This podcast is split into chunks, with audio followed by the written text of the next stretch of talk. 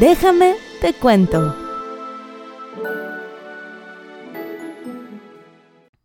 Muy buenas noches amigos y bienvenidos una vez más a su podcast favorito. Esta introducción va a ser bastante larga, principalmente porque necesito hacer algunos anuncios respecto al programa. Además, ¿se acuerdan que el capítulo pasado yo les dije que traía un chingo de alergia y que no sé qué? Pues no era alergia, amor, era gripa. Y luego invitó una amiga y se transformó en tos con gripa. Uy, no, chica, yo, la más ronca del condado, traía una tos de perro, muy densa verdaderamente. Y pues no podía grabar en ese momento, tenía la, la garganta completamente destrozada. De hecho, ahorita ya mejoró, pero sí sigo tantito ronca. Y ni modo. Pero bueno, amigos, Creo que a lo largo del año y cacho que llevo haciendo este podcast no he abarcado cultura pop. Y la mejor manera verdaderamente de inaugurar este pedo es contando la historia de Britney Spears. Y bueno, esta idea ya estaba dentro de mis casos planeados, pero se reafirmó porque yo no sé si ustedes estén enterados, yo creo que sí. Britney acaba de sacar su libro autobiográfico, que si no me equivoco es el segundo, em, pero este es como 100% escrito por ella y acaba de salir este 24 de octubre pasado. Es titulado como The Woman in Me, ¿no? La mujer que hay en mí. Y pues hubo todo un revuelo, bebé, o sea, todo un revuelo al respecto. Britney destapó la cloaca y empezaron a salir un chingo de ratas. Ahora, esta investigación me tomó bastante tiempo formarla. Y bueno, pues como fuentes principales, porque güey, luego se quejan de que, o sea, usted, es que ustedes no los ven, amigos, ustedes no los ven, pero a mí me llegan comentarios de que, infórmate bien, pinche vieja arrastrada. Y yo así de, yo te he dicho, amor, yo te he dicho que el mundo es muy amplio, el mundo es muy amplio verdaderamente. O sea, no me quieres creer a mí, lete un libro, lete un libro, bebé, vete a leyendas legendarias. Esos güeyes se ve que se hacen bien su chamba, la neta. O sea, yo creo que la gente, neta, sí se toma a broma cuando digo que soy una humilde pendeja con un micrófono. No, bebé, no, eso es lo que soy, yo no te estoy mintiendo, yo no vendría aquí a este podcast a decirte mentiras, en verdad. Pero bueno, prosigamos con la información. A ver, permítanme retomo mi lectura porque aquí está mi guion. Ok, sí. Y como principales fuentes de información, ocupé páginas de internet, un documental de Netflix que se llama Britney vs. Spears, que creo que, o sea, no sé cuándo salió, no sé si es de 2021 o si es de 2022 o si es de este año, según yo es como de 2022, la neta no recuerdo, pero dura más o menos como hora y media por si lo quieren checar em, y pues te hablan obviamente desde la perspectiva de las, o sea, las productoras son las que te van contando la historia y pues obviamente pues que tienen que si su abogado, que si el fotógrafo, que si la expareja, que si bla, bla, bla, ¿no? Incluso salen eh, doctores que la trataron, es, es una cosa, la neta, bien hechecita. Y obviamente también utilicé su libro, pero He de aclarar lo siguiente. Cuando digo que ocupe su libro, va muy, muy entrecomillado. Porque bueno, para empezar, busqué su libro, ¿no? En la tienda de Apple porque yo uso mi iPad para leer. Y bueno, la versión en español, al menos la que yo encontré, está en 169 pesos, que no considero que sea mucho dinero, pero es un gasto que en este momento no me puedo permitir. Porque ese dinero, para una estudiante como yo, pues se puede invertir en comida, transporte y supervivencia básica. Y les recuerdo que en este podcast yo no hago absolutamente nada monetariamente hablando, al menos por ahora. Em, además, comprar el libro implica leerlo y en realidad es un libro... Eh, pues, o sea, güey, tiene como 200 páginas, un poquito más de 200 páginas. Em, así que si yo me pusiera a concentrarme en solamente leer el libro con sus respectivas pausas, me lo echo en unos dos o tres días pero tampoco vengo así disponiendo mucho de, del tiempo para hacer eso, bebé. Entonces, sí lo voy a comprar, eventualmente eh, quiero, ya saben, ¿no? Como que leerlo despacito, con calma, con cuidado. Entonces, cuando yo digo que utilicé el libro, en realidad lo que utilicé fueron videos de gente que relata su opinión y habla del libro de Britney, ¿sabes? O sea, como que hacen una síntesis de qué es lo que dice Britney en su libro, eso es lo que utiliza en realidad. Así que, pues, el libro es así como que muy, em, muy fingido, muy falso, la neta. Así que si se me escapa un detalle por ahí, pues una disculpa. Ahora, no les voy a mentir, yo la verdad es que cuando decidí hacer este caso no me imaginaba que hubiera tanta información al respecto. No estaba yo muy enterada de todo el movimiento de Liberen a Britney, o sea, sí sabía cosas de este tema, pero no esperaba lo que me encontré al hacer la investigación. Es un mundo de información que entre más cosas yo leía, más me encabronaba, o sea, en verdad. Que por cierto, Planeo dividirlo en dos partes y la verdad es que no me gustaría que se perdiera el hilo de la información, así que trataré de no subirlos con mucha diferencia de tiempo. Em, en esta primera parte voy a abarcar desde su infancia, estrellato y poco a poco el declive que va teniendo hasta el año 2006, que es un año antes de que ya se rape el cabello. Y en la segunda parte voy a abarcar todo lo de la tutela legal, el movimiento de Free Britney y pues así. Hablando de tiempos, necesito informarles que sí voy a estar subiendo contenido, pero a lo mejor tenga que hacer casos un poco más cortos. Esta es una medida meramente temporal, por lo menos hasta que pueda regresar a tener un poco más de ratos libres.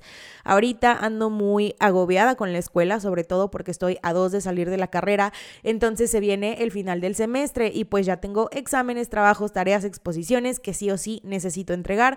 Además de que estoy aprendiendo un tercer idioma, entonces me está, o sea, todo, todo se me está nublando, amor. Yo creo que para diciembre ya voy a tener un poquito más de disponibilidad. Pero todo esto es tentativo. En realidad yo no puedo asegurar nada. Ahora, por el otro lado, eh, quiero agradecerles mucho los comentarios que me dejan en Spotify. O sea, sí me ha llegado mensajes y comentarios en Instagram, que por cierto es un buen momento para recordarles que hay redes sociales de esta madre. Les dejo los links en la descripción del capítulo. También pueden comentar aquí en Spotify. Y pues estoy pensando en abrir un, TikTok, ¿no? Un TikTok para poder tener como un poco más de cercanía con eh, los que gusten seguirme. Acabo de abrir también un, un, canal de WhatsApp. Bebé, yo estoy abriendo todo. O sea, yo dije redes sociales, por supuesto. ¿Cuántas hay? Y me dijeron de que no, pues hay 803. ¿Cuáles quieres? Y yo de que sí. O sea, así, así he sido últimamente. Pero bueno, sobre todo decirles que me encanta de verdad mucho el apoyo que me dan. Este podcast no sería absolutamente nada sin un público. Y obviamente estoy tomando nota de todos los casos que quieren que haga. Les recuerdo que me pueden mandar mensajes o comentar los episodios para que yo sepa pues de qué quieren que yo investigue, ¿no? O sea, ahora sí, ahora sí, una vez dicho todo este pedo. Déjame te cuento de Britney Spears. Advertencia. El lenguaje del siguiente contenido puede resultar sensible para la audiencia. Se recomienda discreción. A ver, empecemos como siempre por el principio. Y eso no es específicamente Britney Spears, sino sus padres, más en específico su papá. El papiringo de la Britney Spears se llama James Parnell Spears o como comúnmente es conocido, Jamie Spears. Ahora, hay em, partes de esta narrativa que no me pertenecen en su totalidad. Vi un video de un youtuber que se llama Maquena, que es español, y por lo mucho o poco que pude ver en su canal, hace videoblogs, pero también tiene ciertos videos hablando pues de personajes, casos, etcétera, etcétera. Además, creo que eh, también tiene un podcast que se llama eh, como de Maquenast, ya saben, ¿no? Como que la unificación de su usuario con la palabra podcast. Y pues este chico hizo un video hablando del el libro que acaba de sacar Britney Spears. Sí me gustó mucho cómo narra los casos, creo que incluso somos de contenido parecido en ciertos aspectos, así que voy a checar lo demás que ha publicado, pero menciono todo esto porque agarré parte de su video para poder tener una fuente extra para este caso. Y obviamente, eh, pues creo pertinente darle su respectivo crédito. Si alguno de ustedes lo ubica, dígale que por favor no me cancele. Eh, pero bueno, volvamos al contexto. Una de las primeras cosas que él menciona de lo que se habla en el libro de Britney es eh, pues que su papá, el Jamie Spears, fue criado por un padre sumamente abusivo. El abuelo de Britney se llamaba June Austin, Spears o algo por el estilo. Em, o sea, si ubican de que en Estados Unidos pues hay diferentes maneras de decirle a los abuelitos, ¿no? Tipo que si nana, mima, pops, grandpa o lobby, como le dicen las hijas de las Kardashian a la Kris Jenner. Este, bueno, pues este señor también tenía un apodo de cariño y este apodo es eh, Papa June, el cual no voy a usar porque siento que suena a papayón y, o sea, se me hizo muy cagado, entonces prefiero evitarlo. Pero bueno, pues este güey era una persona sumamente manipuladora, narcisista y sobre todo exigente. Este señor estuvo casado como dos o tres veces, tuvo un chingo de hijos a lo largo de los años y miren, nomás como para que se den cuenta la calidad de persona que era este güey, me parece que una de sus hijas lo acusó de haberle hecho em, tocamientos indebidos, incluso como intentos de abuso, lo cual se me hace completa y absolutamente asqueroso. Em, y no solamente eso, sino que creo que también mandó como a dos de sus esposas, o sea, se casó, les digo, como dos o tres veces y creo que a dos de sus esposas las mandó al manicomio. O sea, de no voy a lidiar contigo, vete al manicomio. Entonces, pues todo muy bien, ¿no? O sea, este señor, finísima persona. Ahora, el vejete tiene su primer matrimonio con Emma Jean Spears. Y de ese matrimonio nace James Parnell Spears, ¿no? El, el papi de la Britney. Y bueno, tiempo después también nace otro niño. Pero este niño lamentablemente fallece al poco tiempo de haber nacido. Y este güey, en lugar de practicar la empatía, ¿no? Que ni siquiera siento que debería de ser empatía, güey, porque pues también es tu hijo, pero bueno, em, pues a la abuelita le dice así como de que, ay, si sigues llorando, pues te voy a internar, ¿no? En un hospital psiquiátrico. Y, y pues sí lo hizo, o sea, lo cumplió, chica, de que sobre aviso no hay engaño. Y ella, obviamente, al experimentar diversos tipos de violencia, años después comete suicidio en la tumba de su hijo fallecido. Todo esto ocurre cuando el padre de Britney Spears tenía solo 13 años de edad. Ahora, el comportamiento del abuelo no es solo expuesto por Britney, sino que la hermana menor, la Jamie Lynn Spears, que yo no sabía que tenía un libro, pero aparentemente lo sacó en 2022 y es llamado Las cosas que debía haber dicho. Y miren, no es como que necesariamente quiera atacarla o minimizarla. Pero resulta que su libro solamente tiene el 5% de reseñas buenas en Internet y actualmente se vende por 1.25 dólares en las tiendas, que son más o menos unos 22 pesos mexicanos. Em, y este sí lo pude haber comprado, ¿eh? Mira, o sea, pero yo ni con un palito quiero tocarlo. Y hubo ciertas cosas que, es que no sé, no sé, ya no, ya no sé qué creer.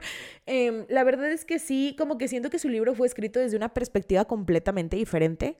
o sea, sí, como que de una persona que obviamente eh, posvivió un contexto muy distinto al de Britney. Em, y lo gracioso es que pues son hermanas, ¿no? O sea, son misma familia, misma sangre, nada más que, si no me equivoco, Jamie Lynn es como ocho años menor que, que Britney. Y pues, güey, si yo tengo una diferencia con mi hermano de cinco años y aún así somos bastante, eh, ¿sabes? De que cada quien su vida, eh, pues está, está como muy intenso, la neta. Pero aún así, o sea, es... Bueno, no, ahora que lo pienso, creo que sí es muy común que como que entre más diferencia de edad hayan vivido como distintas situaciones respecto a cuestiones familiares, entonces pues sí. Pero también quiero decirle a la Jamie Lynn Spears que lo poco que sí me informé acerca de su libro, eh, pues no es de a huevo opinar en el grupo, ¿ok? O sea, no es de a huevo emitir tu opinión, también te pudiste tú haber quedado callada, reina, pero en fin. En estas memorias, ella, eh, y además me, me causa mucho cringe que todo el tiempo en su libro, cuando habla de su padre, dice, my daddy, no sé qué, y puro daddy, daddy, daddy, güey. O sea, no se saca esa palabra del hocico. Eh, pero bueno, ella dice, y cito. Mi padre fue criado por un padre abusivo que hacía demandas irracionales hacia su hijo en cada aspecto de su vida. Mi papi era forzado a practicar deportes por muchas horas, sobrepasando el punto del agotamiento. Para practicar básquet, mi abuelo hacía que mi papi lanzara 100 canastas después de cada entrenamiento. Mi papi amaba el básquetbol, pero su padre hizo que lo abandonara y que practicara el fútbol americano. Él seguía las indicaciones de mi abuelo para jugar fútbol universitario, sabiendo aún así que él hubiera sido muchísimo mejor como un jugador de básquetbol. Ahora, este güey, el, el, Jamie Spears, se casó dos veces. En la primera ocasión, no, se enamora, se junta, se casa, lo que quieras, y se divorcia, bebé. Pero por allá de los años 70, cuando él trabajaba como soldador y técnico en boilers, que la verdad es que no sé qué hagan esas, o sea, creo, creo imaginar qué es lo que hacen, pero no estoy muy segura de qué hagan, o no sé si los boilers de Estados Unidos y los de aquí son iguales. Chica, chica, desconozco por completo. En fin.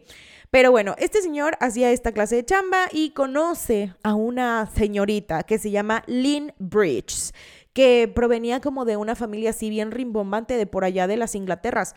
Ahora, la señora es americana, o sea, no me malinterpreten, la señora es americana, tiene ascendencia británica y sí creo que tenían como sus bastantes dineritos. Em, entonces se supone que ella era como que de familia de abolengo. Pero bueno, conoce este cabrón y en 1976 deciden casarse. Juntos tienen tres hijos. El mayor es Brian Spears, la de en medio es Britney Spears y la menor es Jamie Lynn Spears. Ahora, pues yo creo que en muchas ocasiones la manzana no cae muy lejos del árbol, porque resulta que eh, Jamie Spears pues era bien violento, bien violento y alcohólico hacia su esposa y su familia. Entonces, no sé por qué, pero cuando estaba leyendo todo esto me acordé del meme este de el de Willy Wonka, que está de papá, ¿sabes? pero bueno, eso ya es, ya es una situación propia, ¿no? Pero bueno, retomemos la información del energúmeno este. Ok, recuerdan que yo les dije, ¿no? De que padre violento y muy exigente y así. Bueno, pues Jamie Spears dijo, güey, si yo salí bien, pues mis hijos también deben de salir bien, ¿no? Siguiendo el mismo patrón de comportamiento de mi papá. Entonces, este güey, o sea, todo eso que le hacían de que entrenar hasta altas horas de la noche y mucho todo el día, pues se lo viene haciendo a su hijo, el Brian Spears. Este niño sí sufrió también de, em, pues, una exigencia muy alta porque él era el mayor, era el hermano, ¿no? El hombre. Em, y pues sí, como que le exigían mucho en ese aspecto. Y amor, o sea, como que yo siento ¿no? Que uno debe de romper con los ciclos de odio. O sea, se supone que nosotros debemos de estar trabajando eh, constantemente para superar situaciones traumáticas y se dice muy fácil, pero en realidad cuesta un chingo de trabajo terminar de crecer contigo mismo y sobre todo terminar em, y cuestionarse, ¿no? Con todo lo que has venido creciendo toda tu vida, pues cuesta un montón de esfuerzo, pero no es imposible. Al fin, o sea, a mí no saben, no saben, no saben lo que me caga. Cuando una persona mayor, ¿no? Así de, ni siquiera tan mayor, güey, de sus 50, de sus 40, dice, no, es que en mi época esto funcionaba así, entonces yo no le veo lo malo y es de, pero ya no es tu época, bebé. Ya no es tu época, crece con los años, sé progresivo, sabes de que camina hacia el futuro. Si le soy sincera, se me hace una de las excusas más piteras para justificar comportamientos del asco, ¿no? O sea, yo, yo no tolero esa clase de frases, sí, sí me, me causan un estrés, en verdad. Em, porque sí, sí siento que muchas veces, o sea, yo, yo entiendo lo difícil que es cuestionarte algo con lo que has venido creciendo toda tu vida, pero ¿quieres crecer en esta vida? Deconstrúyete, amor, deconstrúyete. En fin, prosigamos. Honestamente creo que sí es muy difícil para las personas en esta edad como que darse cuenta de la situación bajo la que están, em, pero sí, sí considero que cada uno de nosotros debe de hacerse cargo de esa parte y sobre todo pensar que ellos crecieron en una época en la que la salud mental no era lo que es hoy en día y que a pesar de todo siguen existiendo muchísimos estigmas al respecto, pues como que sí quiero tratar de entender un poco el trasfondo de su particular situación, ¿no? O sea, de la particular situación del vato, del Jamie Spears, si te quedó el saco, pues ahí te lo pones. Y, todo esto, o sea, estoy intentando entenderlo, más no justificarlo de sus acciones pasadas, presentes o futuras. Pero bueno, como este güey era un alcohólico abusivo, su esposa realiza una demanda de divorcio con una orden de restricción temporal debido al miedo de que él se enojara una vez que recibiera la notificación. Y pues que esto obviamente terminara lastimando eh, o acosándola a ella y a su familia. Sin embargo, ellos se reconcilian al año siguiente, que es cuando tienen a Britney. En los 80s, Jamie empieza teniendo un negocio de construcción y también deciden abrir una especie de spa enfocado en el bienestar. Esta clase de negocios lo hacen muy conocido, eh, sobre todo porque él fue el que hizo el primer gimnasio en su respectiva área de Luisiana y también tenían un restaurante de mariscos y por lo tanto eran una de las familias con más dineritas de su comunidad. Pero a pesar de tener esta imagen ante las personas de una típica familia perfecta, pues esto estaba bastante alejado de la realidad, ¿no? O sea, con el alcoholismo del señor, la violencia y los gritos por parte de los padres, pues los niños crecieron con bastantes problemas emocionales y una concepción medio rara de lo que una relación en pareja era, ¿no? O sea, como de, ah, claro, que como mami y papi se gritan, es bien normal gritarse entre familia. Pero bueno, ahora sí, hablemos de la mera, mera petatera de este podcast, Britney Spears. Britney Jean Spears nació en Macomb, Mississippi, el 2 de diciembre de 1981. Es una cantante, bailarina, compositora, modelo, actriz, diseñadora de moda, autora y empresaria estadounidense. Me atrevo a decir que ella sí es una vedette. Es mejor conocida como la princesa del pop y cabe mencionar que en realidad yo no soy muy fan de Britney Spears y espérense, no se me ataquen, permítanme explicar. Para mí hay dos tipos de fan. El primero es una persona que se mantiene informado de lo que sucede con su artista y que compra los álbumes y que van a sus conciertos o ven sus películas. Vaya, pues que están al tanto de lo que está sucediendo. Yo soy otra clase de fan de Britney. Quizás, em, no sé cómo explicarlo, soy más como fan ocasional, o sea, digamos que sí te vengo manejando que si sus hits básicos, o sea, de que Oops, I Did It Again y, y de que Baby One More Time y Toxic, hubo una época por allá del 2008-2010 ella saca el álbum de Circus. Y en ese tiempo había una sección de MTV que se llamaba Morning Music Videos que pasaban pues los hits del momento en la tele. Y pues yo era lo que ponía para empezar a listarme para ir a la escuela. Ahí conocí joyitas como Circus y Womanizer. Entonces sí tuve una época intensa con esas dos canciones, pero aún en ese momento no estaba al tanto de lo que pasaba con Britney y su vida y su carrera. Incluso hasta la fecha sí había escuchado qué onda con el movimiento de Liberen a Britney, pero todo muy básico. Una vez dicho esto, sí quiero aclarar que no es que considere que Britney Spears eh, no sea icónica en toda la extensión de la palabra. Creo que es una gran mujer y sobre todo una increíble artista. Eso sí se los dejo, pero bien en claro. Em, y bueno, como, como un, un anexo a esta información, creo que también existen este otro tipo de fans que son poquito más intensos, ¿no? O sea, por ejemplo, estos vatos que de la nada te dicen, ah, si eres bien fan, entonces dime los nombres de tres álbumes de ellos y las dos primeras canciones de su disco del 78 que generalmente son personas que tienen una playera de caifanes y su cabello se ve harto ceboso, amor. Pero, o sea, como que ellos sí son bien intensos, sí son bien intensos en ese aspecto, siento yo. Pero bueno, esa es una opinión aparte, como un chistorín. Este, tu amiga la menos clasista, amor. Eh, pero bueno, prosigamos con Britney Spears. Ella se cría en Kenwood, Louisiana, y a la edad de tres años comienza a asistir a clases de baile en su ciudad, así que es seleccionada para realizar un solo en el recital anual. También su madre la inscribe a un concurso de baile, el cual gana. Y pues la mamá dijo, claro, güey, pues si mi hija nació por el estrellato. A ver, mamita, tenía tres años. Estoy muy segura de que si bien a ella efectivamente le gustaba ir a clases de danza, también yo creo que estaba muy conforme comiendo nuggets y viendo caricaturas. O sea, y aquí te pregunto yo, ¿Tú qué estabas haciendo a los tres años? Yo probablemente estaba haciendo caca detrás de una puerta, ok. O sea, a los tres años yo andaba yendo al kinder sorbiéndome el moco, porque eres un niño, güey. Pero aparentemente, a partir de que ella ganó este concurso, pues es como de, claro, es que el mundo le está abriendo las puertas para que sea una gran estrella. ¿Lo logró? Sí, amor, pero ¿a qué costo? ¿A qué grandísimo costo? Entonces, la mamá le empieza a inscribir en concursos de todo tipo. También asiste a clases de gimnasia, clases de canto, gana varios concursos a nivel estatal y ya saben, ¿no? Como que en programas para niños con talento.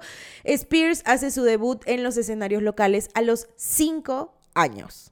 Cinco años, güey. Y justamente ella dice acerca de su ambición cuando era niña, que en esos momentos dice algo así como, y cito, yo estaba en mi propio mundo. Solo sabía lo que debía de hacer desde una edad muy temprana. Y aquí yo voy a poner sobre la mesa la comparativa que yo tengo de la situación que vivía Britney Spears en ese momento con la situación de los beauty pageants en Estados Unidos. Ahora, si ustedes no están muy familiarizados con esta situación de los beauty pageants, pues básicamente significan concursos de belleza. Y no es que yo esté en contra de los concursos de belleza, pero esta clase de eventos que se realizan con niños de meses a 5, 6, 7 años de edad, pues güey, como que sí que pedo. O sea, y si tú no estás entendiendo qué onda, te voy a explicar esto de manera expedita. El acercamiento más grande que he tenido a concursos de belleza infantiles era un reality del canal, no recuerdo si era TLC o Discovery Home Health, pero eh, pues básicamente se trataba de todo lo que hacen las niñas para prepararse para un concurso de belleza. Y el chiste era que ellas ganaran el Ultimate Grand Supreme, que es como la máxima categoría. Y pues yo no sé si a ustedes les ha pasado esto de que cuando ven una caricatura o un programa ya de grandes, se quedan como de, güey, ¿por qué veía esto de niña? O sea, what the fuck. Este programa se llamaba Toddlers Antiaras. Eh, en la traducción a Latinoamérica creo que se llamaba Princesitas. Que qué chingados tiene que ver con la traducción de Toddlers Antiaras, pues no tengo idea. Pero bueno, así se llamaba. En fin, este show te enseñaba a las niñas y a sus padres en su camino al concurso de belleza. Y güey, cuando te digo niñas, te estoy hablando de que cuatro, cinco, seis años, o sea, muchas habían empezado a participar en concursos desde los dos o tres años y pues las ponían a ensayar rutinas de talentos y llevarlas a prueba de vestuario. Y hasta aquí, teóricamente, todo bien. Pero aquí es en donde ya se pone turbio, porque parte de su presentación era que las llevaban al dentista para hacerles dentaduras postizas, que, porque Dios no lo permita, una niña de 5 años con curse chimuela. Eh, también les ponían uñas postizas, pelucas, extensiones, bronceados artificiales y un pútero de maquillaje. Les ponían su vestidito, su taconcito y tenían que desfilar en frente de adultos calificando qué niña era la más bonita. Y ese pedo a mí sí se me hace bien enfermo. O sea, obviamente los padres iban apoyando a sus hijas, pero güey, seamos realistas, también iban porque la máxima categoría les daba dineritos. No, o sea, tipo de que mil dólares en adelante. Y hay una diferencia muy grande entre una niña que de verdad quiere participar en esta clase de concurso a que tú como adulto le digas a tu hija, güey, si haces esto te doy una muñeca. Eso no es consentimiento, eso es chantaje. ¿Estamos de acuerdo que este pedo está mal? Sí, ok. Bueno, pues esto era más o menos lo que ocurría con Britney a esta edad.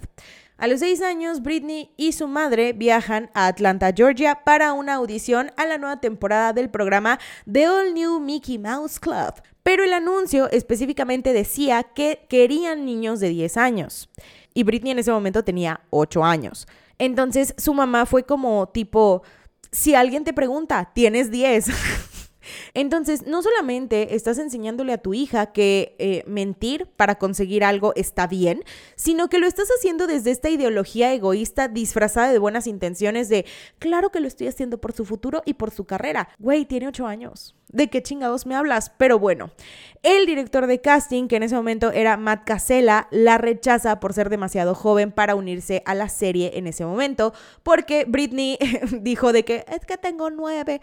Pero lo que sí hace es decir de que, güey, esta morra sí tiene mucho talento, entonces eh, pues les voy a dar como el contacto de una representante que trabaja en Nueva York. Entonces les pasa la tarjetita de Nancy Carson.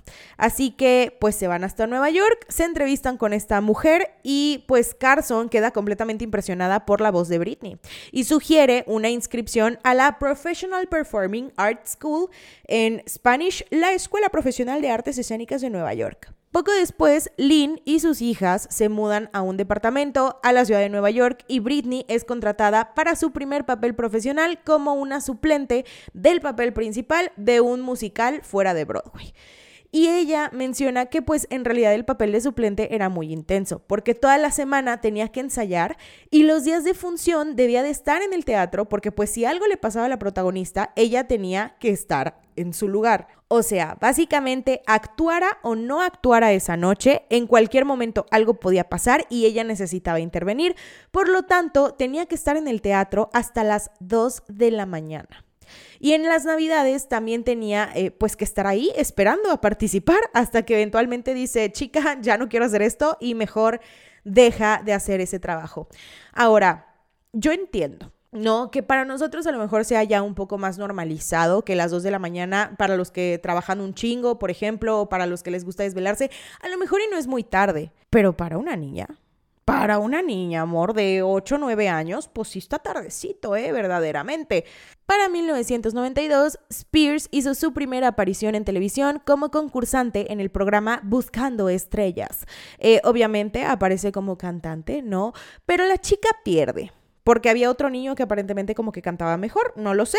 Y esto es algo que se menciona en el libro que les digo que tomé de un video de YouTube. Pues bueno, aparentemente al principio el presentador de ese programa, ¿no? O sea, ya saben que la clase de presentadores, pues que están haciendo su show, necesitan animar al público, necesitan animar a los famosos, a los artistas, a los participantes de los concursos, ese es su chamba. Em, bueno, el presentador, o sea, creo que sobre todo trabajando con niños tienes que ser como muchísimo más moderado, delicado en las cosas que dices, obviamente hacer sentir al niño cómodo, porque yo no sé si ustedes han visto esta clase de programas como de que pequeños gigantes o algo por el estilo, pero hay momentos en los que los niños sí se ven así bien de que, ay, quítenme este señor, o no quiero ver a Galilea Montijo ahorita, la verdad. Pero bueno, pues justamente esto es lo que le sucede a Britney con este pinche vato que no sé quién sea, no, no lo investigué. Pero bueno, el presentador de este programa le pregunta a Britney de que, oye, ¿y tú tienes novio? Y ella le contesta de que, no, porque todos los niños son malos. Y el vato tipo de, pero no todos los hombres somos malos. ¿Acaso ves algún problema conmigo? Bueno, o sea, no se ríe así, pero en mi mente se ríe así. Em, y güey, es una niña de 8 años. Y creo que demostraciones como estas las podemos ver en un chingo de programas. O sea, de poner esta ideología adulta de, ay, y tienes noviecito, a un niño que está en el kinder. Güey, es un morrito. Deja de preguntarle esta clase de mamadas. Respeta a su persona, respeta su infancia. Pero bueno, ay, la verdad es que sí me estoy poniendo muy intensa, muy intensa, así bien acalorada. Pero es que, Amix, este caso me ofuscó como no tienes una idea. O sea, creo que ya te estás dando cuenta de... Y así va a ser todo el podcast, ¿eh? O sea, sí voy a estar hablando de apasionada todo el pinche podcast. Entonces, soporta. Pero bueno, continuemos. A pesar de que no ganó el concurso, lo que sí ganó fue la oportunidad de aparecer en una serie de comerciales televisivos. Y bueno, mientras ella hace sus comerciales y hace más concursos y todo lo que tú quieras, pues obviamente el tiempo va pasando, así que a los 11 años ella realiza una segunda audición para el programa que originalmente la rechazó, ¿no? El de El Club de los Mickey Mouse, en donde esta vez fue aceptada. Este programa se estrenó con gran éxito y pues básicamente ella era, eh, o sea, eran como conductores, ¿no? Así como de que, y ya viste esta nueva película de Disney y ven, vamos a Disney conmigo y de que así, era como una especie de Barney, ¿sabes? O sea, de que cantaban y bailaban y hacían coreografías y todo, pero sí, e, era como, yo no sé si a ustedes les tocó High Five que pasaban como en Discovery Kids o sí Barney que también de que cantaban, bailaban y hacían coreografías y esas chingaderas. Nada más que a mí me encanta. A mí me encanta el nombre que le daban a los niños que estaban en el club de Mickey Mouse porque se llamaban Mouseketeers y eso se me hace muy lindo. Pero bueno, obviamente pues ella no es la única niña del elenco. Dentro de esta específica temporada podemos encontrar a grandes celebridades como por ejemplo Cristina Aguilera y Justin Timberlake y a los futuros actores Ryan Gosling y Kerry Russell. Sin embargo, el programa fue cancelado al final de la temporada 7 en 1994. O sea, ella estuvo del 92 al 94 haciendo el club de Mickey Mouse hasta que le dijeron, pues ni modo bebé, es que ya no hay presupuesto. Britney, sin ninguna otra opción, sin ningún otro prospecto, se regresa a Kentwood, ¿no? A Luisiana y se matricula en la Academia Park Lane en las cercanías de Mississippi. A pesar de que hizo amistad con la mayoría de sus compañeros de clase, comparó su escuela con la escena de apertura de Clueless. Clueless, para los que no lo sepan, es una película, está bien bonita, véanla. Em, entonces ella dice que pues básicamente la apertura de Clueless es cuando empiezan a mostrar así como todos los tipos de no sé, tribus estudiantiles que existen, entonces ella siente que era eso, o sea, que era como que cada uno tiene su grupito y su estrato social dentro de una preparatoria. Y pues que ella estaba bien aburrida, o sea, dice, y cito, estaba tan aburrida, yo era la armadora del equipo de baloncesto. Tuve a mi novio y me fui al baile de Navidad formal, pero pues la neta sí quería más. Para junio de 1997, Britney estaba en conversaciones con el manager Lou Pearlman para unirse a un grupo de teen pop femenino llamado Innocence. Lynn, su madre, le pregunta a un amigo de la familia y abogado del mundo del entretenimiento, Larry Rudolph, su opinión acerca de, eh, pues, si se debía de unir a esta clase de shows o no. Así que le presenta, ¿no? O sea, la mamá, para que él supiera, pues más o menos cómo cantaba Britney y qué onda con su esencia, con su voz, con su presencia escénica, eh, pues le da una cinta de Britney cantando una canción en un karaoke, pues de la Whitney Houston, ¿no? Ni más ni menos la chica. Y también, pues obviamente le da el portafolio de fotos, ¿no? Que le toman de la farándula. Rudolph queda completamente impactado por esta situación que ahora, por cierto, dicen por ahí, la verdad es que no sé si esto sea un fact. Ella creo que no lo especifica en su libro y si sí lo especifica, a lo mejor yo soy la tonta. Pero según tengo entendido, Britney tenía en realidad una voz muchísimo más gruesa de lo que a nosotros nos presentaban. Entonces ella como que tenía que fingir la voz al cantar para sonar más como una niña, ¿sabes? Y no como, pues, la morra que era.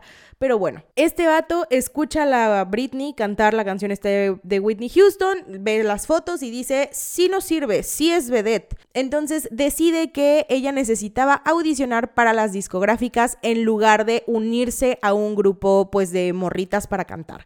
Este güey les aconseja que lo primero que tienen que hacer es sacarle un disco demo para poder ir a entregar a las sesiones discográficas. Así que esta morra viaja junto con su mamá para poder ir a Nueva York, grabar el demo, sacarlo y una vez con ese demo entrega cuatro a diferentes sellos discográficos. Tres de las disqueras la rechazaron argumentando que el público quería bandas de pop como los Backstreet Boys y las Spice Girls y que ella no iba a ser otra Madonna.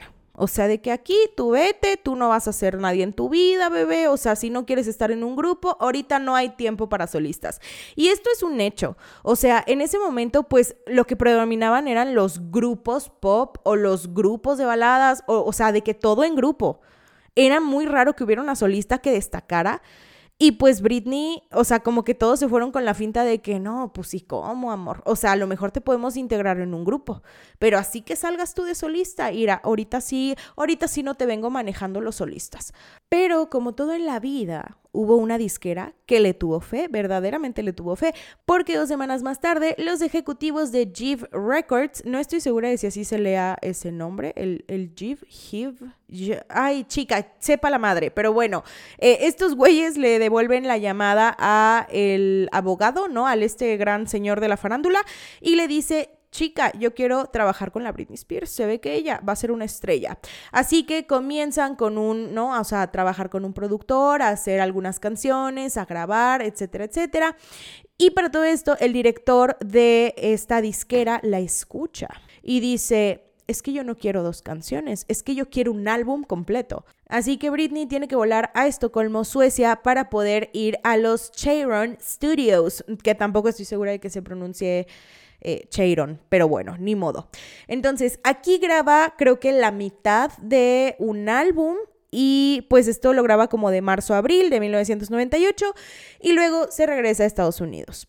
Aquí es en donde ella se embarca en una gira promocional en los centros comerciales para poder, pues ya saben, no hacer como todo esto de que y compren mi disco y así. Su espectáculo consistía en un set de cuatro canciones, estaba acompañada por dos bailarines de respaldo y pues no una bocina, ¿no? Y alguien que decía, compren, compren, compren, compren, compren.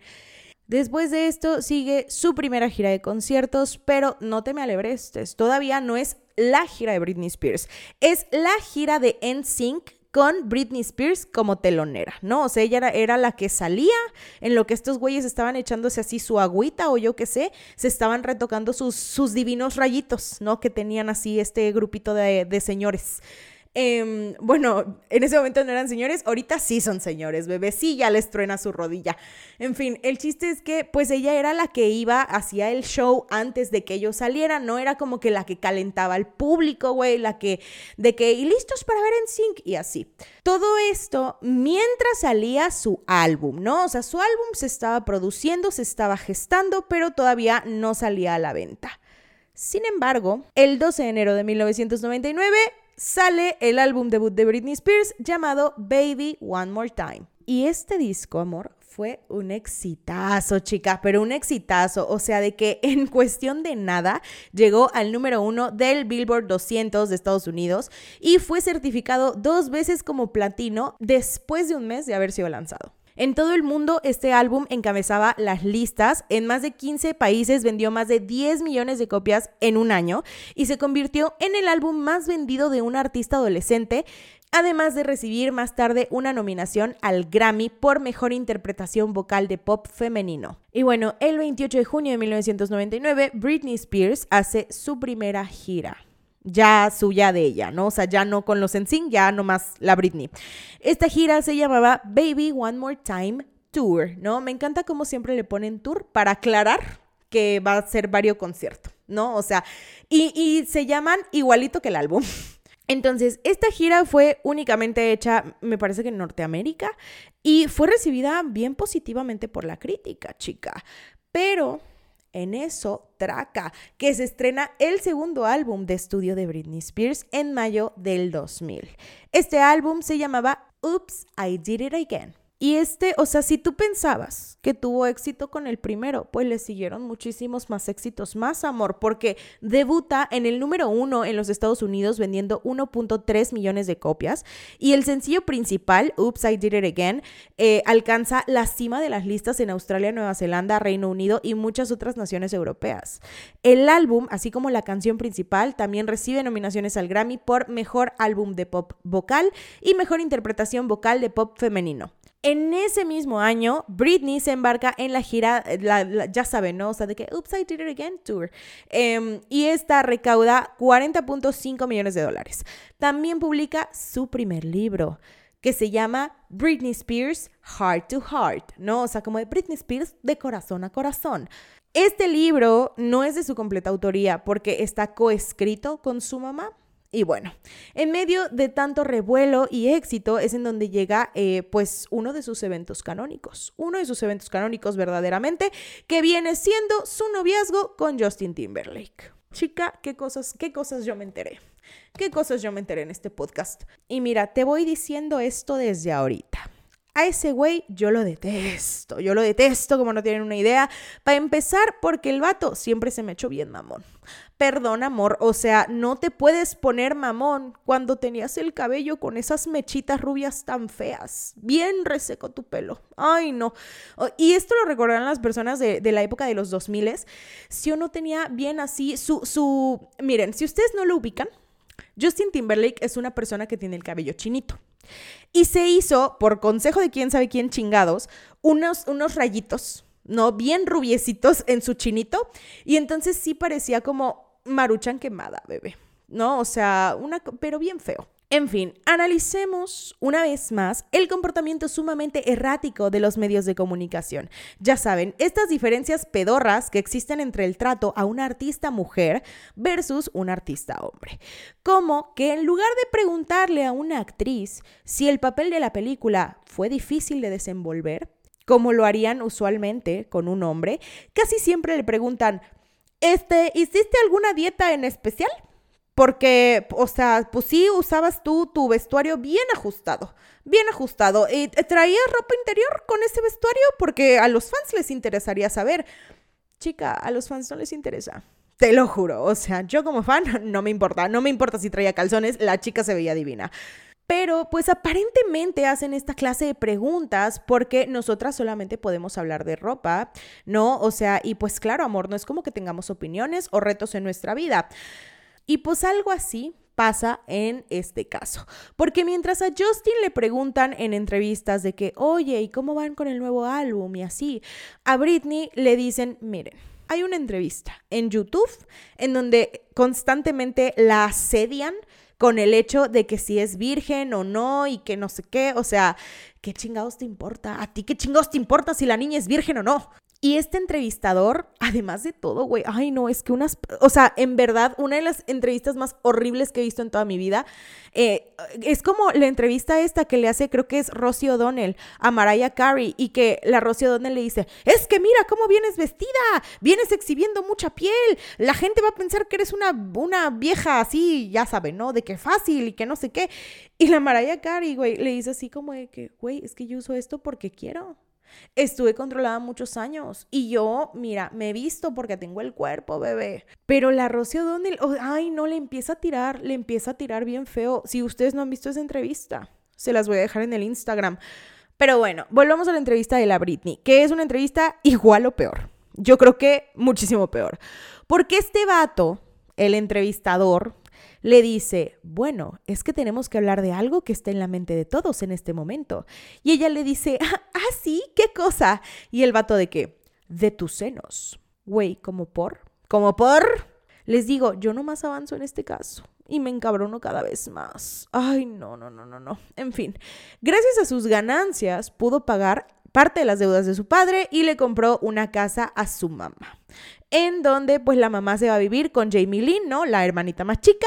Este, y pues eventualmente también participa en los MTV Music Video Awards del año 2000. Para 2001 realiza una película llamada Crossroads que, chica, yo no la he visto. No sé ni de qué se trata, pero ya veremos. Ya veremos, dijo el ciego, a lo mejor me la chuto. Además de eso, también hizo pues uno de los eventos más importantes del año para cualquier artista, que fue un medio tiempo del Super Bowl. Y ahora sí, ahora sí, vamos a enfocarnos en su relación con este cabrón del Justin Timberlake. Ella siempre expresó que estaba profundamente enamorada de este güey. Y recordemos que Justin Timberlake, esta morra ya la venía conociendo desde hace años, porque fueron eh, de que compañeritos en el Mickey Mouse Club. Em, entonces, pues sí, ya, ya se venían manejando lo que era la amistad. Pero pues al ser ya los dos estrellas pop y así, pues como que se juntaron sus caminos, ¿no? Están más o menos en los mismos círculos sociales. Así que, pues traca. Traca que se, que se juntan, ¿no? O sea, que se hacen noviecitos. Este, y pues ella viene enamorada del chico, bien enamorada, porque, güey, o sea, era su primera relación formal. Entonces, uno sabe que el amor nos vuelve tontos, sobre todo si has crecido con relaciones tóxicas en tu entorno durante años. Así que muchas de las cosas que ocurrían en su relación con este güey, ella las normalizaba por completo. Por ejemplo, el Justin le puso los cuernos infinidad de veces. Y aparentemente este güey era como cero discreto con esta clase de cosas, ¿no? Porque se la pasaba haciendo comentarios tipo, ¿ves esa bailarina? Uy, anoche estuvimos juntos. Ahora, ella una vez, una, se dio un besito con un coreógrafo. Y el Justin le hizo un pedote, un pedote al respecto. Pero al final de cuentas, pues se perdonaron sus cosas, porque obviamente es lo mismo darte un beso con un cabrón y que tu novio se acueste con 30. Por supuesto que estamos en, igualdad de circunstancias. Y no le estoy justificando, porque, o sea, pues sí, hizo mal, pero no mames, no es lo pinches mismo. O sea, de ninguna manera es lo mismo. En fin, en una de esas, Britney Spears quedó embarazada de Justin Timberlake. Ah, ¿verdad? Esa no te la sabías. ¿Por qué? Porque esta información apenas salió en su nuevo libro.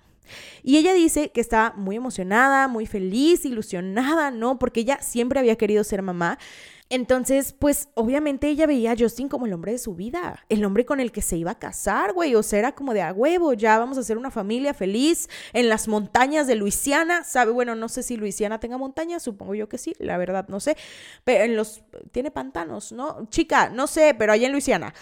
Entonces ella, muy emocionada, va a contarle a Justin y le dice que, bebé, estoy embarazada.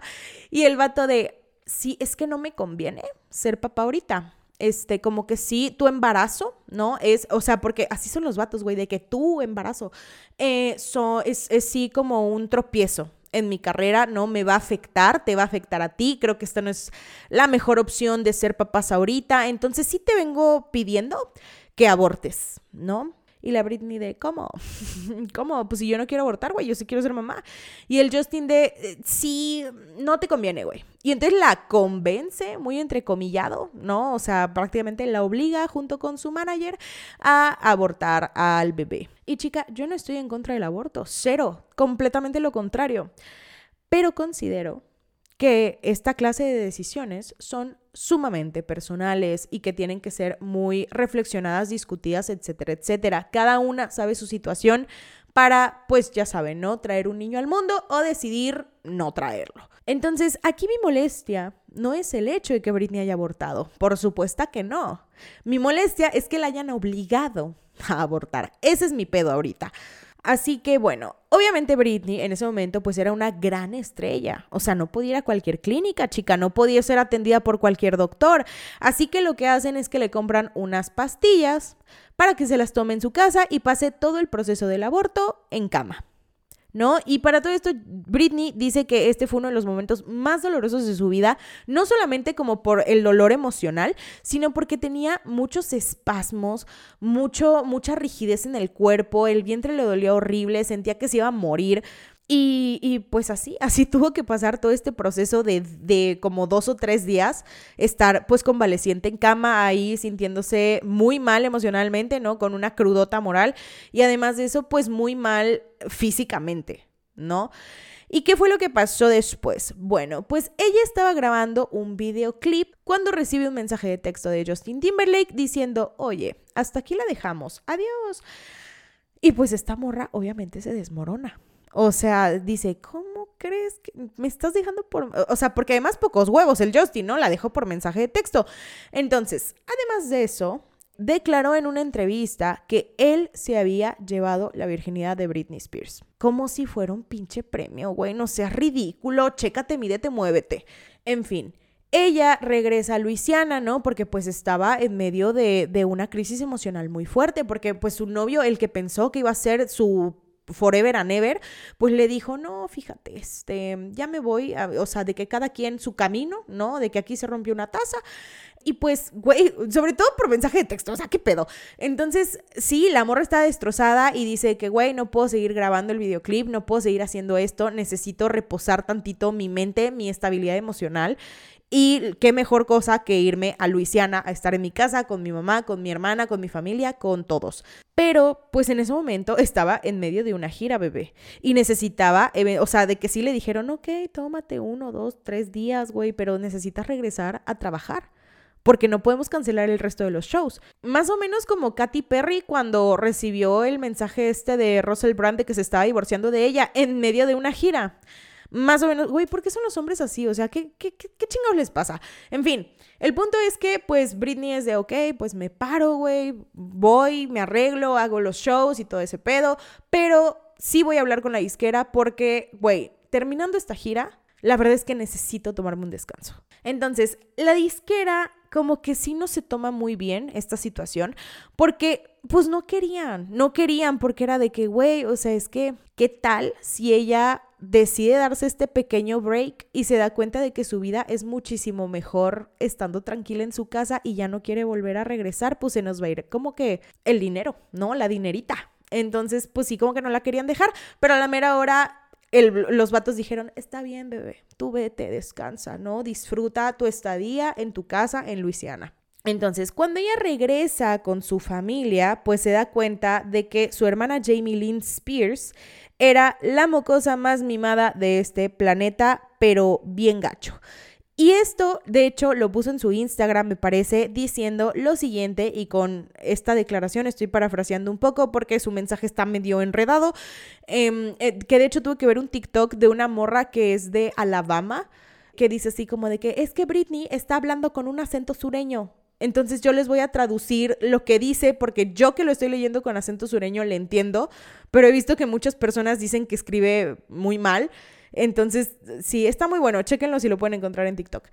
En fin, el chiste es que este mensaje dice, y cito, cuando regresé a casa en Luisiana, me encontré con una familia que ya no era la mía. Había estado lejos de ellos por mucho tiempo. Mis padres se habían separado, mi mamá tomaba medicina para el dolor y estaba pasando por un momento muy difícil. ¿Y qué es lo que encontré? A una niña mimada pidiendo malteadas de chocolate sin mover un solo dedo, sentada viendo la televisión, invitando a sus amigos a hacer reuniones en la alberca de la casa, dándole trabajo a mi madre. Una mocosa completamente irrespetuosa que gritaba y hablaba de una manera terrible hacia mi mamá. Y todavía se atreve a decir en una entrevista que yo era rara y que actuaba de una manera errática. Dios mío, si yo pudiera enseñarles la manera en la que te comportabas, porque Dios sabe que si tú hubieras salido de mi vientre, te hubiera golpeado el trasero si alguna vez me hablabas como lo hacías hacia mamá. Y pues bueno, como contexto de esta situación, si ustedes no conocen a Jamie Lynn Spears, ella era la protagonista de un programa de Nickelodeon que era de mi época 2000 era llamado Soy 101. En esta serie ella interpretaba a Zoe Brooks y pues bueno, para los que no sepan este chisme que ya es chisme viejísimo, Jamie Lynn Spears dejó de hacer la serie de Zoe 101 porque quedó embarazada a los 16 años de edad. En su momento fue todo un escándalo, por cierto. Em, y de hecho, mucha gente decía que el bebé era como producto de una relación con otra de las finísimas personas de productores, ¿no? De programas de televisión, el marrano de Dan Schneider, pero esto solamente es un rumor por ahí. Ahora, yo no la juzgo por embarazarse a los 16 años, chica, jamás te juzgaría por eso. Por lo que sí la voy a juzgar es que Britney no es la primera que habla de su horrible comportamiento. En la serie de Soy 101, esta morra nos mostraba la vida de un grupo de estudiantes adolescentes viviendo en un internado llamado la PCA. La serie estaba bastante cagada, yo era muy fan, o sea, porque cuántos de nosotros no deseábamos ir al internado que estos vatos eh, pues estaba, ¿no? O sea, estaba bien bonito, tenía playita, amor. Pero detrás de cámaras, Jamie Lynn no podía estar más alejada de su personaje. Y esto lo sabemos por la actriz Alexa Nicholas, que interpretaba a Nicole en la serie. Pero ella a media serie se sale del proyecto, o sea, como que dice, no, pues ya no voy a regresar, ya, adiós. Em, y de hecho me acuerdo que en el programa le inventaron una excusa bien babosa, así como de que es que Nicole ya no va a volver porque en el verano su mamá la llevó a un psicólogo y se dieron cuenta de que era adicta a los hombres. Y es como de que, güey, es una niña de 15 años, ¿de qué chingados me hablas? Pero bueno, años después, por declaraciones de Alexa Nicolás, que yo me enteré por un podcast de Christy Carlson Romano, que es la que hacía de Ren en la serie de Mano a Mano, para los que somos de la vieja escuela de Disney. Em, entonces, en este podcast que se llama Vulnerable, disponible en YouTube, que lo recomiendo ampliamente, pues nos enteramos de, em, no, o sea, como que son varias entrevistas de cómo es la, la vida ¿no? Dentro de la fama, dentro del ser un artista infantil. Y pues, güey, todos los testimonios es como de que no, es bien difícil, amor, bien difícil empezar en este negocio desde niño. Entonces, justamente Alexa Nicolás cuenta cómo sufre Mm, bueno, sufrió mucho bullying por parte de Jamie y sus coestrellas. Básicamente, ella tenía los peores tratos, la aislaban completamente y a los productores no les pudo haber importado menos su situación. Porque sí dice que su mamá intentó hablar varias veces con los productores hasta que los productores le dijeron de que, güey, ¿Es ella la protagonista de la serie? ¿Es ella la hermana de Britney Spears? No, entonces no me importa. No pienso hacer nada al respecto. Si se quieren ir al programa, váyanse. Si quieren cumplir con su contrato, adelante. O sea, que a mí no me vienen importando ni madres. Y güey, o sea, peor, peor que esto, sus coestrellas también la trataban mal porque pues obviamente se querían llevar bien con la protagonista porque la protagonista, ¿no? La Jamie Lynn era la que tenía como que las influencias por ahí. Porque obviamente, bebé, ese papel lo consiguió porque su hermano Brian eh, era como productor de Nickelodeon, escritor de Nickelodeon, algo que tenía que ver con Nickelodeon. Y Britney dice que en ese momento, bueno, esto no estoy muy segura, estas son declaraciones que saqué de páginas de internet y cosas así, pero se supone que Nickelodeon quería hacer una serie o un programa con Britney. Y Britney le dijo de que, güey, yo no tengo tiempo de hacer un programa, pero mi hermana se parece mucho a mí ella ahorita pues creo que quiere empezar como que hacer una carrera, entonces pues así, ¿no? O sea, como que por, de, por, de, de palancazo, de palancazo consiguió su chame Nickelodeon. Y pues eso está horrible, güey. O sea, eso está horrible porque ¿cómo no te va a importar el bienestar de una niña que está trabajando y que tiene como 14 o 15 años? Incluso ella dice que Britney Spears fue para, o sea, de que como que la aislaron y la metieron en un camper con Jamie y con Britney. Y pues Britney fue a decirle como de, ¿por qué te metes con mi hermana pequeña? Y así. Y bueno, también aclaró que muchos años después de esto, Britney sí le habló y le dijo, oye, te pido una disculpa sincera por mi comportamiento. O sea, en ese momento estaba cegada de que neta no era mi intención. Y obviamente Alexa dice así como de que, güey, todo bien. O sea, yo a Britney la adoro, no hay bronca eh, la verdad sí sentí muy sincera su disculpa y pues así. Y esta no es la primera vez que Britney Spears se disculpa por algo que ha hecho. En realidad considero que es una persona como que muy muy centrada, muy sí con sus modales muy bien puestos. Pero bueno, yo así de la Britney, mi íntima amiga, yo he estado en todos los cumpleaños de sus hijos. Pero bueno, em, estas no son las únicas declaraciones en contra de Jamie Lynn Spears, porque en la serie esta morra tenía un hermanito menor que se llamaba Dustin. Este güey era interpretado por Paul Butcher y bueno, pues resulta que hace unos años se supone que iba a haber un relanzamiento de la serie Soy 101.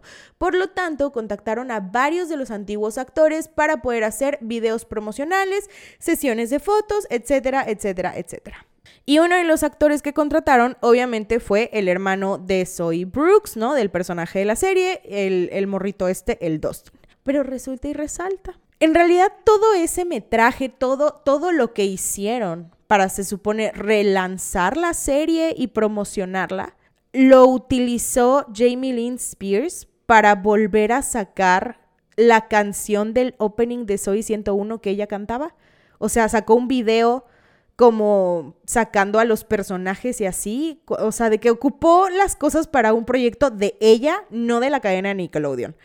Y además de esto, pues el pobre güey nunca recibió ningún pago por su trabajo, así que bueno, yo no sé si están enterados, pero sacaron la película de Zoe 102 este año, me parece. Em, y pues fue únicamente, creo que película para plataforma. Entonces, esta es la razón por la cual ni los personajes de Nicole, ni el personaje de, ¿cómo se llama? El Austin, pues salieron en la peli. Victoria Justice, no estoy muy segura, pero Victoria Justice, la neta, me cae medio gordita. Creo que Victoria Justice estaba como trabajando en otras cosas y por eso no pudo hacer, pues, los horarios de la película. Y pues todos los demás estaban 100% disponibles, porque pues ninguno de ellos ha brillado durante años, ¿sabes? O sea, que ninguno de ellos ha tenido otro proyecto. Entonces, pues creo que sí, creo que la más activa es Victoria Justice. Y a lo mejor la Jamie Lynn, pero en realidad así que dijeses tú, ay, qué carreraza tienen los demás. Pues no, y no es por menospreciar, amor. No es por menospreciar, pero sí yo no te vengo conociendo proyectos de esos actores. Ah, bueno, porque me acabo de acordar que Alexa Nicolás, o sea, respecto a, lo, a la, cuestión esta de que fueron a ser promocionales y todo, resulta y resalta que Jamie Lynn le habló a Alexa Nicolás y le dijo de que, güey, te pido una disculpa por todo lo sucedido, yo estaba morra, estaba muy burra, whatever. Y la morra le dice que, güey, no hay bronca, o sea, qué bueno que reflexionaste, qué bueno que, que me estás pidiendo una disculpa y que sabes que lo que hiciste estuvo mal y todo esto. Y tiempo después, o sea, en la misma llamada le dice, oye, este, pero también te hablaba porque no quisieras participar en esta cosa que estamos haciendo para relanzar Soy 101 y así. Entonces ahí Alexa Nicolás se dio cuenta de que, güey, o sea, esta llamada no es para pedirme disculpas. Esta llamada es para que yo vaya a su, hacer como todo su borlote y ella pues pueda cobrar. Y, y, como que para decir, ay, todos están reunidos y así, pues dice, güey, yo no me voy a prestar a eso. O sea, me salí de la serie por algo, ¿no? Y bueno, obviamente, como ya les mencioné, Jamie Lynn Spears sacó un libro. Y este libro tiene un enfoque muy distinto del de Britney y me hace mucha lógica, porque a ella pues sí le tocó estar en casa con su familia, ¿no? Muchísima menos presión y sobre todo con muchísima menos fama que la de su hermana, admitámoslo. Entonces, como el foco lo tenía Britney, pues su percepción también era muy distinta, ¿sabes? O sea, de que ella era sí famosa en su momento, pero no llegó a ser lo que llega a ser Britney Spears, ¿sabes? Y eso es a quien, o sea, de que pésele a quien le pese, no estoy diciendo mentiras. Pero bueno, prosigamos con Britney. Acá vamos a hablar de Kevin Federline. Este güey era un bailarín que había trabajado con NSYNC, Justin Timberlake, Pink, Michael Jackson, Destiny's Child y obviamente con Britney Spears. Kevin había mantenido un romance con la actriz Shar Jackson, con la cual tuvo dos hijos por allá del 2002 y 2004. Pero en el momento del segundo embarazo de su pareja decide separarse. Y durante ese tiempo, Federline empieza a salir con Britney Spears. Para julio de 2004, Federline y Spears anuncian su compromiso después de tres meses de noviazgo y se casan el 18 de septiembre de 2004. Federline en ese momento tenía 26 años, mientras que Britney tenía 22. La pareja, pues, o sea, chica, prontamente, ¿no? Ahora sí que prontamente, porque aparentemente no ubicaban la... Bueno, no, o sea, yo siento que a lo mejor fue muy... No voy a criticarte, Britney, no voy a criticarte, creo que ya has sufrido lo suficiente. Muy probablemente estos embarazos fueron planeados. Chica, tuvo un hijo el 14 de septiembre de 2005 y apenas dos días antes del primer cumpleaños de su hijo mayor, la pareja tiene a su segundo hijo que nace el 12 de septiembre de 2006 en Los Ángeles. O sea, estos güeyes básicamente quedaron embarazados como pasando a lo mejor uno o dos meses de haber tenido su primer bebé. O sea, como que el tiempo de, de cuarentena le dicen, queda ella embarazada otra vez y pues tienen a su otro chilpayate.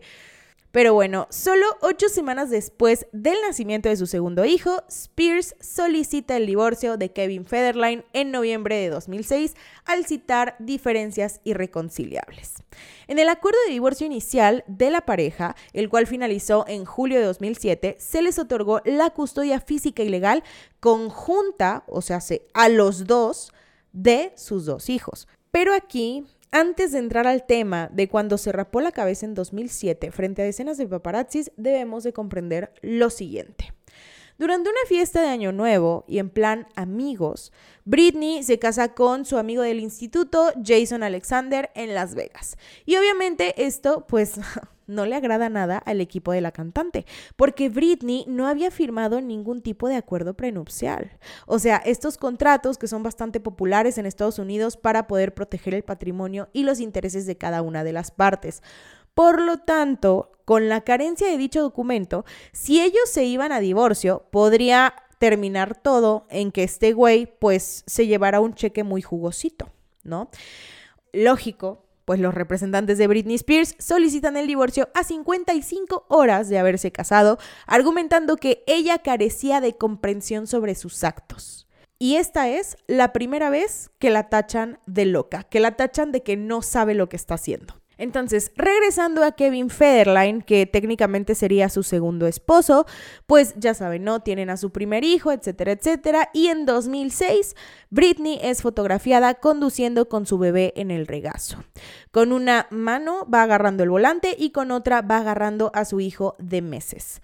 Las asociaciones de servicios sociales se molestan y la cantante se defiende aclarando que ella adora a su hijo y que solamente estaba intentando proteger al bebé y intentando como que, que se calmara porque estaba asustado porque todos los paparazzis cuando los vieron se pues básicamente como que se les echaron encima y empezaron a sacar flash tras flash y pues obviamente esto impresionó mucho al bebé y el bebé empezó a llorar y la única manera que ella tenía de calmarlo era salir de ahí en chinga y tratar como de que, que se estabilizara un poco. Y que fue ahí cuando le tomaron la foto, ¿no? Porque para todo esto los vatos en lugar de decir, ay, bueno, pues abran paso para que Britney se vaya, pues no, güey, lo seguían fotografiando como animalitos de circo. Y no solo eso, güey, sino que hay un video en el que ella lleva a su hijo en un brazo y tiene un vaso de no sé qué cosa en la otra mano y ya está embarazada aquí de su segundo bebé, como que se le atora su zapatito con algo en el piso y como que se resbala y parece que se va a caer con todo y bebé, pero se recompone y pues no pasa nada, ¿no? O sea, no se cae, no, no le sucede nada al bebé, vaya todo intacto. Pero lo curioso de este video es que los paparazzis, en vez de decir de que, güey, o sea, los paparazzis le están rodeando, le están rodeando todo el tiempo. Es una cosa que yo, o sea, yo también me hubiera vuelto loca, chica. Yo también me hubiera vuelto loca, verdaderamente, ¿sabes? Porque en verdad, o sea, yo no sé, por ejemplo, cómo caminan las Kardashian.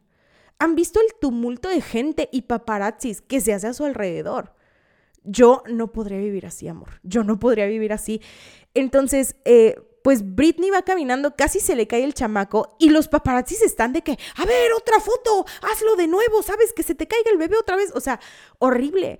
En lugar de estos cabrones tener un poquito de sentido común, güey, y, y de que, o sea, que no les ruja harto la tripa, Em, y, sabes, como que despejar un poco el camino de, güey, lleva un bebé, casi se cae ahorita, o sea, como que vamos a abrirnos. No, se le acumulan más, se le acumulan más y ya seguridad empieza como de que, güey, háganse para atrás, déjenla pasar. Y hay una foto bien triste después de este suceso en el cual ella está sentadita como que en un restaurante con su hijo en brazos y está llorando, güey.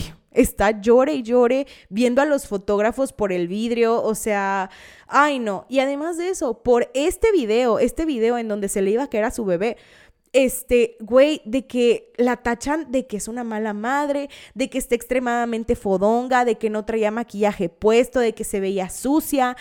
A ver, no me puedo imaginar lo difícil que es la maternidad, porque tienes cambios hormonales y tienes que cuidar a tu propio tamagotchi de carne y hueso que necesita atención, porque pues resulta que con los bebés no tienes un botón de juego nuevo. Y mira, si yo que no soy madre, me vuelvo loca a veces. Y, y sí, sí estoy fodonga. ¿Y qué tiene? No me imagino a las pobres mamás que, güey, de que quieren cinco minutos cinco minutos para bañarse, cinco minutos para comer, ¿sabes? O sea, cinco minutos para no sentir que se están muriendo por dentro y que la maternidad es sumamente complicada. Y yo no estoy diciendo que las mamás no quieran a sus hijos. Yo estoy segura de que ellas quieren a sus hijos y precisamente el empeño que le ponen a cuidar a sus hijos es lo que muchas veces las afecta de, güey, no me puedo cuidar a mí misma porque tengo un ser humano a mi cargo, ¿sabes? O sea, es, es complicado, es un pedo bien complicado. Ahora, uniendo todo este, esta situación con el hecho de que ella es una figura sumamente pública y que aparentemente esto nos da muchísimo más derecho de criticar a una persona, pues, güey, ella estaba embarazada. O sea, a lo mejor por eso se veía gorda. ¿No te pusiste a pensar en eso? Que se veía gorda porque estaba embarazada, porque estaba gestando un ser humano dentro de su cuerpo, no como tú, pinche vato huevón que nada más está ahí de que hay una foto Britney así para que yo tenga, o sea, de que no, amor. No, amor, no te doy no te doy permiso de criticarla. ¿Y saben por qué? Porque incluso si no fuera el caso, a ti qué chingados te importa si alguien está gordo? ¿Qué chingados te importa? No te tiene que importar, amor. No te tiene que importar.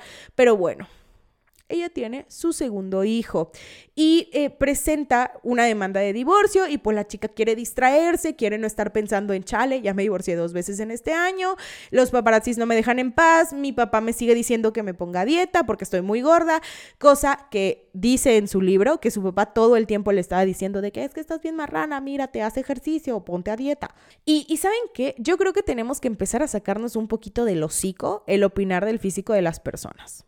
¿Ok? O sea, no lo hagan, no es bien recibido, no lo necesitan las personas. Estas, estas gentes tienen espejo, güey, estas gentes saben qué pedo con su cuerpo. Que no te influya, que no te moleste, es su pedo, no el tuyo, en fin. Prosigamos. Esta morra quiere distraerse, así que un 24 de noviembre de 2006, Spears es fotografiada durante una salida en la noche con Paris Hilton y Lindsay Lohan que para ese entonces estas dos eran tachadas de ser unas morras completamente desequilibradas, drogadictas, con graves problemas de alcoholismo y pues estas fotos obviamente afectan parte de la imagen de Britney, porque es como de, claro, pues si se está juntando con pura drogadicta, mírala nada más y así, ¿no? De que límpiate la nariz, adicta. Y bueno, además de eso, este, pues empieza su calvario. porque empiezan de que, claro, pues ella está fuera en un club donde están sus hijos, acaba de ser mamá por segunda vez, pinche mala madre, este, y bueno, Kevin Federline, por cierto, la había ocupado, había ocupado su estatus de esposo de Britney Spears para hacerse una carrera, para aumentar su propia fama, claro que sí, y empieza a hacer comerciales y a iniciar su carrera de rapero, ¿no?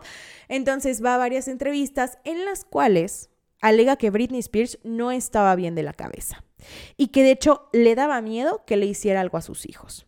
Y permítanme mencionarles que este güey, una vez que tuvo a sus hijos, como que se desentendió de ellos, amor, se desentendió de ellos. Y Britney estaba, güey, o sea, de que el vato estaba muy ocupado haciendo su carrera y Britney dice en el libro que ella, pues era la que lo tenía que buscar para que estuviera un ratito con sus hijos. ¿Sabes? O sea, y que, o sea, supongamos que ella está, no sé, en Virginia y este vato tiene que grabar en Texas. ¿no? Entonces ella tenía que agarrar un avión, irse a Texas para que este güey pudiera ver a sus bebés, que no tenía por qué ir a buscarlo. Se supone que él tiene que buscar a los hijos. Y güey, cuando llegaba, dice que metía a los bebés al estudio de grabación y que se ponían a fumar mota enfrente de los niños. O sea, y que al vato le, no le importaba, era así como de que, ay, sí, pásame el porro. Y fumaba enfrente de sus hijos, así, bebecitos. Y entonces la Britney era como de, ¿sabes qué? Ya me voy, porque, o sea, no, los niños no pueden estar en un ambiente así, güey. Entonces ella se salía, se iba a encerrar a un hotel, a una casa que había rentado y pues se la pasaba sola con sus hijos ahí, esperando a que este vato regresara. Pero bueno, pues eh, yo creo que es, es muy gratificante, ¿no? O sea, porque este güey siempre fue de, no, ser papá, una de las mayores bendiciones de la vida y así. Y pues sí, es una de las mayores bendiciones de la vida, más cuando a ti no te tocó pues, limpiar caca, ¿no? O sea, cuando a ti no te tocó que, te desvelaras, ¿no? Porque el niño se paró en la madrugada. Cuando a ti no te tocó toda esta parte de la chinga, que a ella sí, ¿sabes? O sea, pues es muy bonito hablar de que no, que sí, ay, una mayor bendición de Dios. O sea, cállate tu cico, cállate tu chipo, Kevin Federline. Pero bueno, una vez divorciados, este güey empieza a decir todas estas cosas y a Britney es en donde le empiezan a prohibir ciertas situaciones. Porque de que, güey, tenemos que cuidar tu imagen y así. Entonces, aunado a esto, Kevin decide no devolverle a sus hijos en una visita. Em, como que los niños iban a pasar tiempo con, con este güey y él dice de que no, no te voy a devolver a los niños. De hecho, ya hablé con mis abogados, de hecho, ya está como todo este pedo legal del cual tú, por cierto, no estás enterada, jaja. Entonces, pues ella obviamente empieza a desesperarse y decide ir a buscar a sus hijos a casa de este güey, el cual no le permite la entrada. Entonces ella empieza a querer pues abrir la puerta a la fuerza porque extrañaba a sus hijos y este güey pues, o sea, este, este vato le había quitado a los niños, ¿ok? Y ella estaba como de, güey, ¿cómo me vas a quitar a mis hijos? O sea, ¿qué te pasa? No, se supone que tenemos custodia compartida, hijo de la chingada. Y bueno, esto fue un 15 de febrero de 2007, mismo día que Britney Spears ingresa en un centro de rehabilitación por órdenes externas y lo abandona tras pasar menos de 24 horas en él. Y hasta aquí va a llegar el capítulo del día de hoy. Espero que les haya gustado, esténse pendientes para la parte 2. El presente episodio continuará.